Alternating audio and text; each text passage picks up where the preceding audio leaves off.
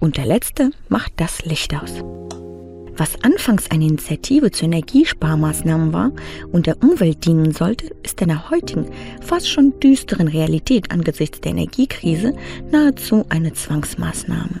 Die Rede ist von den bevorstehenden Abschaltungen der Außenbeleuchtungen in Innenstädten. Jede eingesparte Kilowattstunde zählt, weshalb Deutschland bald dunkel wird. Laden, Clubbeleuchtung und die Beleuchtung öffentlicher Gebäude, all das soll jetzt in der Nachtzeit abgestellt werden. Kurzum, Energiesparen auf Kosten der Sicherheit der eigenen Bevölkerung. Denn mit der dunklen Jahreszeit steigt die Zahl der Raubüberfälle und Einbrüche. Somit scheinen die Energiesparmaßnahmen auch Kriminellen in die Hand zu spielen, insbesondere in den weniger frequentierten Zeitfenstern in der Nacht, wenn man mal etwas später unterwegs ist.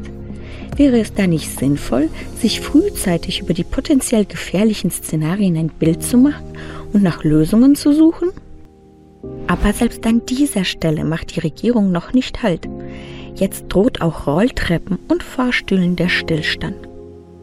Und natürlich denkt niemand an die Gehbehinderten und ihren sonst schon erschwerten Alltag.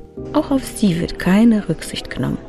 Zu guter Letzt sollen nun auch Güterzüge, die Kohle transportieren, Vorrang auf der Schiene haben.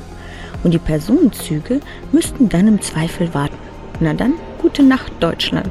Anstatt dass die Regierung ihre Unfähigkeit und ihre Fehlentscheidungen an dem eigenen Volk abwälzt, sollte man Maßnahmen treffen, die das Leben einfacher statt schwerer machen. Welche Annehmlichkeiten und Freiheiten bleiben dem Volk überhaupt noch? Wenn Duschen, Heizen, in Sicherheit leben und sich frei bewegen können, von der Regierung reglementiert werden. Alles, weil man sich den USA fügt und sich dabei ins eigene Fleisch schneidet.